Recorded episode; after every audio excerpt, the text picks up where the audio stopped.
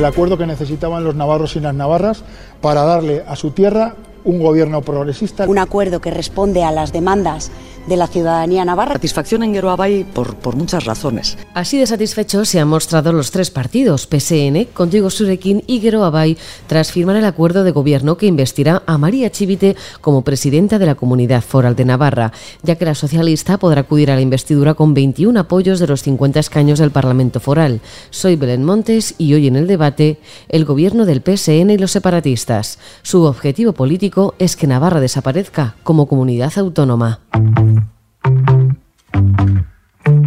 Hoy en el debate, el podcast diario de El Debate.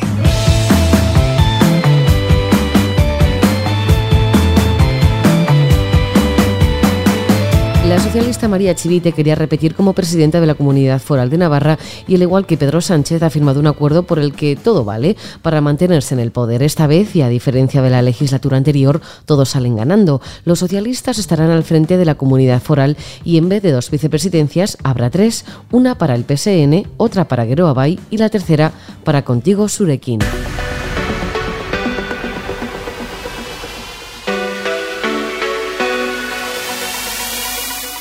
La líder de los socialistas navarros, María Chivite, se ha mostrado satisfecha tras el acuerdo alcanzado junto al resto de partidos, criticando veladamente a los acuerdos alcanzados en otras comunidades entre el Partido Popular y Vox. Nuestro camino, a diferencia de otras comunidades, será el de avanzar en derechos, en servicios públicos, en igualdad y en convivencia ni recortes ni retrocesos. Guero Abay mantiene cuatro consejerías, aunque cambia la de vivienda por la de salud.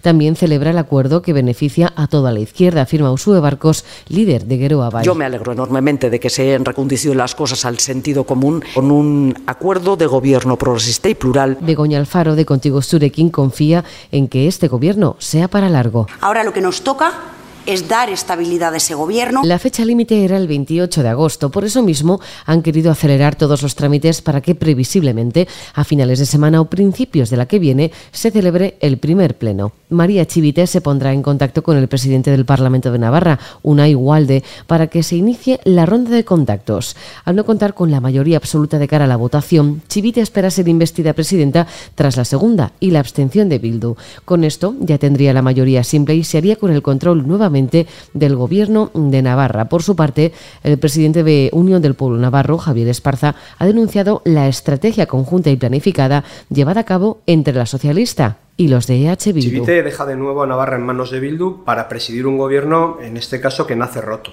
Nace roto porque hemos visto en, la relación entre Geroaba y el Partido Socialista de Navarra en esta última negociación, hemos visto cómo el Partido Socialista y EH Bildu han estructurado una estrategia conjunta planificada para debilitar a Guero Abay. Además de lamentar el espectáculo bochornoso de reparto de sillones y carteras. Hay una confianza y una sintonía entre los socialistas y la izquierda Berchale absoluta, lo han demostrado. El Partido Socialista se lleva mejor con EH Bildu que con, eh, que con Guero Abay.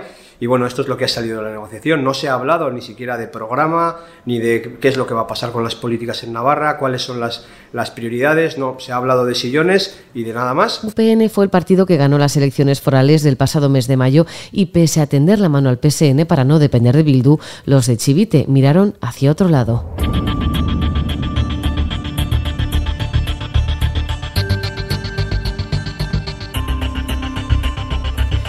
Sergio Sayas es diputado por Navarra en el Congreso. Sergio, ¿qué tal? ¿Cómo estás?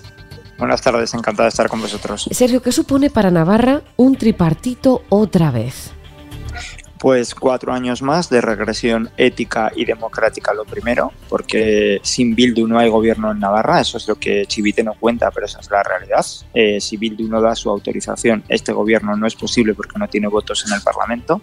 Y cuatro años más también de regresión económica y social, porque con las políticas de Chivite ya hemos visto lo que ha supuesto para Navarra. Navarra ya no es la comunidad con menos desempleo de España, ya no es la que mejor sanidad tiene, ya no es la que mejor educación tiene, una comunidad que antes la comparases en el parámetro que la comparases siempre era la primera, eh, con los gobiernos de Barcos y de Chivite está dando pasos atrás.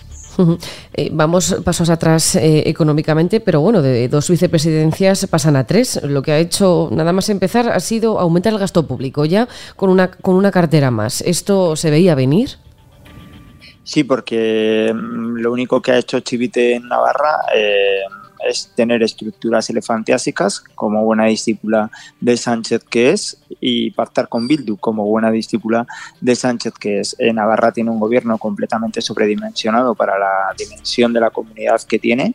Eh, tenemos más eh, consejeros de los que tiene la Comunidad de Madrid eh, cuando la población de Navarra son 700.000 habitantes, pero no es porque Navarra tenga necesidades, es porque los que tienen son necesidades los que hacen el acuerdo del tripartito para colocarse en cargos y carguitos. Eso es lo que está haciendo con el gobierno de Navarra y con el dinero de los navarros. PSN, Groabay, Contigo Surekin, que han hecho hasta ahora, además de, como has comentado, ¿no? que hemos ido atrás en, cuestiones económicas, que han hecho hasta ahora en Navarra. ¿Está la sociedad de la comunidad foral satisfecha con esta gestión como para ¿Quieres repetirla? Pues mi opinión es que no, pero claro, dependerá a quien le pregunte. Pero hay una cuestión que va más allá de la opinión, que es eh, los datos objetivos. Navarra era la primera comunidad en materia de desempleo, hoy hemos pasado a ser la tercera y en algunos casos hemos sido la séptima. Eh, eh, si nos comparábamos en materia sanitaria, siempre éramos los primeros, hoy ya estamos los sextos, los séptimos, depende del índice que miramos. En educación volvemos a salir mal, ya no es la comunidad con mayor crecimiento económico de toda España y eso sí lo era antes con otros gobiernos. O sea, hay datos objetivos que evidencian que los gobiernos de Barcos y de Chivite, que es lo mismo porque es el nacionalismo disfrazado de socialismo lo que tenemos hoy en Navarra, lo único que están haciendo es un deterioro económico y social. Pero no es el peor el económico y social. Lo peor que ha traído Chivite a Navarra es el deterioro ético y democrático, porque sin Bildu no hay gobierno y no puede llamarse progresista un gobierno que se hace con un partido que lleva a terroristas y sus listas. Eso no es progreso, eso no es lo que quiere Navarra y eso lo único que hace es eh, hacer un gobierno sin ética y, sin ningún tipo de decencia para nuestra comunidad. ¿Y qué hay detrás de la abstención de Bildu? ¿Puede ser ahora una moneda de cambio y afectar a la alcaldía de Pamplona en los próximos meses?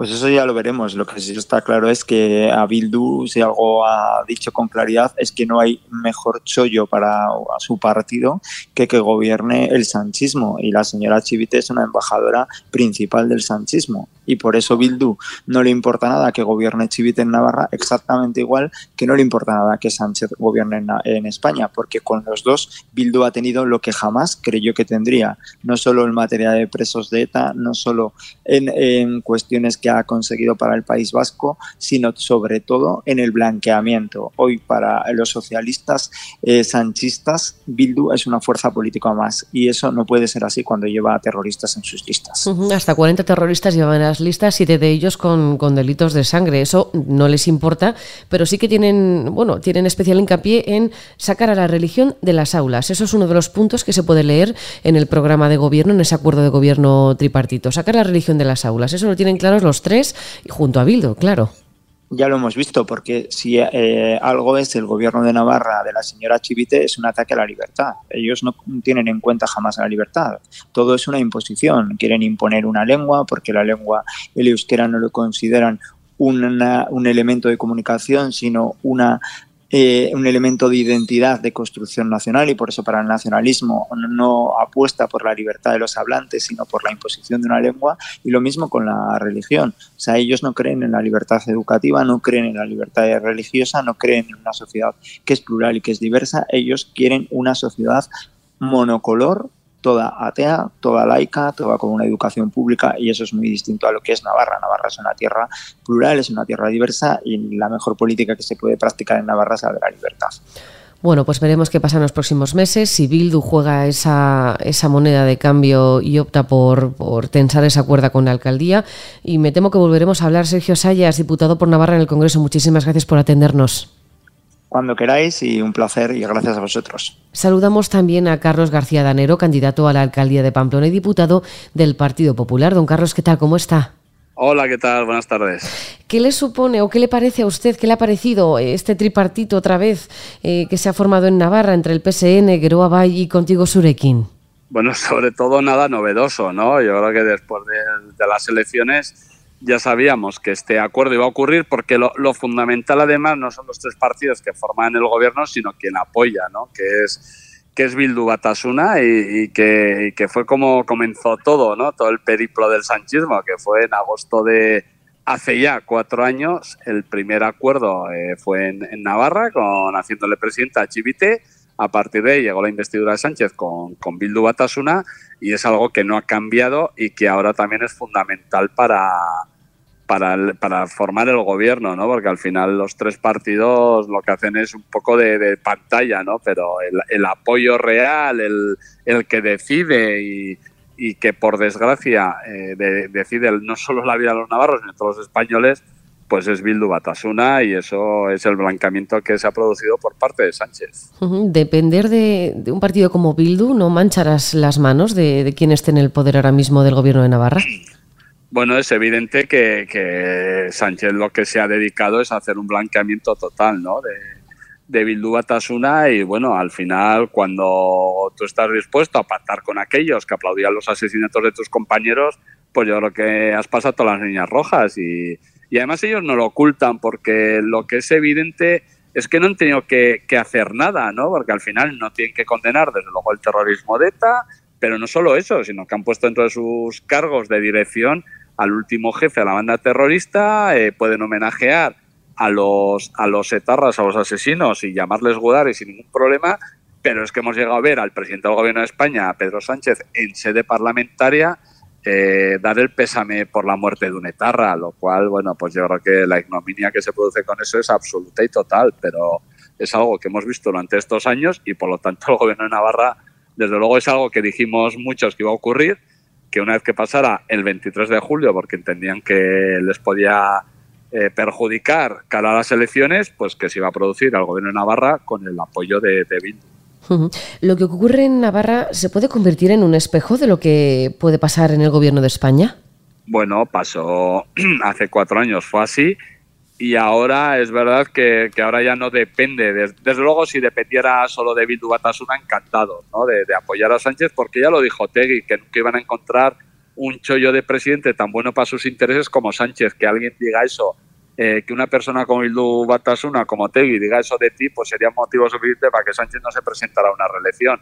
Pero él está encantado y lo que vamos a ver eh, en el futuro, pues es verdad que esta vez no depende de Bildu Batasuna, sino que parece que va a depender de Puigdemont, por lo cual la cosa ya, ya cambia, ¿no? Porque al final el foco en este momento lo tiene Puigdemont y no lo tiene Batasuna, pero si fuera desde luego por lo que es respecto a Bildu, es evidente que, van a apoyar a Sánchez sin ningún problema, porque como dicen ellos, ellos lo van a apoyar sin que sepamos los pactos, pero luego ya sabemos cuáles son los pactos, ¿no? Que fue el blancamiento, que esto lo que tiene que ver con los presos, recordemos aquello que mientras tengamos presos en, en las cárceles, pues habrá que apoyar los presupuestos que haya que apoyar y todo lo que eso supone. Al final no son acuerdos que aparecen en un papel, sino que son acuerdos que, que ya lo dijo también Otegui, pues eh, son acuerdos que se hacen pero que no hay que por qué contarlos. Eh, ¿Pierde Navarra, pierde España con este tipo de, pactos, con este tipo de, acuerdos que solo buscan poder? Hemos visto que de dos vicepresidencias pasan ahora tres para que cada un partido tenga una. Eh, estamos viendo que dependen del, apoyo de Bildu, un partido que, bueno, liderado por Otegui, que, manchados de, sangre con, etarras en las listas. Es, es evidente, al final estos gobiernos no tienen como objetivo un proyecto, en este caso un proyecto de Navarra, de, cómo lanzarla al futuro, de cómo solucionar los problemas del día a día, etcétera, sino es una cuestión de poder, de, cómo nos repartimos la tarta, sobre todo con el objetivo de que, de que el centro derecha no, no acceda al poder, ¿no? que yo creo que es lo que, lo que les une al final, ¿no? y en España es lo mismo, al final ellos no tienen un proyecto, desde luego, no tienen un proyecto de España, pero no tienen un proyecto de Navarra. Pero ¿cómo vas a hacer un proyecto de Navarra pactando con aquellos que tienen como objetivo político que Navarra desaparezca como comunidad política diferenciada y que se integre en otra comunidad como es la comunidad autónoma vasca? Eso es imposible. Ninguno de los partidos, como puede ser Groba y PNV o como puede ser Bildu Batasuna, van a dar ningún paso que suponga reforzar la identidad de Navarra sino todo lo contrario, porque su objetivo político reconocido, porque tampoco es que nos lo, lo digamos nosotros por decir, es que lo tienen reconocido en estatutos, en programa, en todo, su objetivo político es que Navarra forme parte de, eh, como una provincia más de la comunidad autónoma vasca y por lo tanto ni van a reforzar un autogobierno, pero ni van a reforzar la identidad de Navarra como comunidad política diferencial. Lo que van a hacer es dar cada día los pasos suficientes para que en el futuro pues Navarra se pudiera integrar en la comunidad autónoma vasca. Eso es su objetivo político, que lo tienen reconocido y que el Partido Socialista, por estar un día más en el poder, pues es capaz de hacer tres vicepresidencias y de darles lo que pidan. Veremos, veremos y seguramente que sigamos hablando. Don Carlos García Danero, candidato a la alcaldía de Pamplona y diputado del Partido Popular. Muchísimas gracias por atendernos. Muchísimas gracias, un placer como siempre.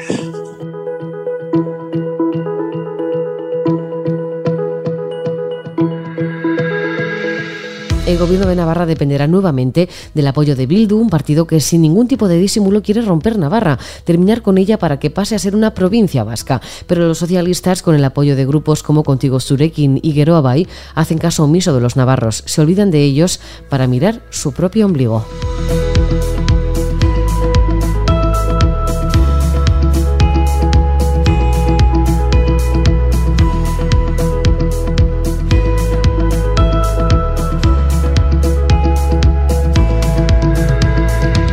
Puedes escuchar este podcast en eldebate.com y en las principales plataformas de audio. Recibe un saludo de quien te habla, Belén Montes. Gracias por estar al otro lado. Adiós.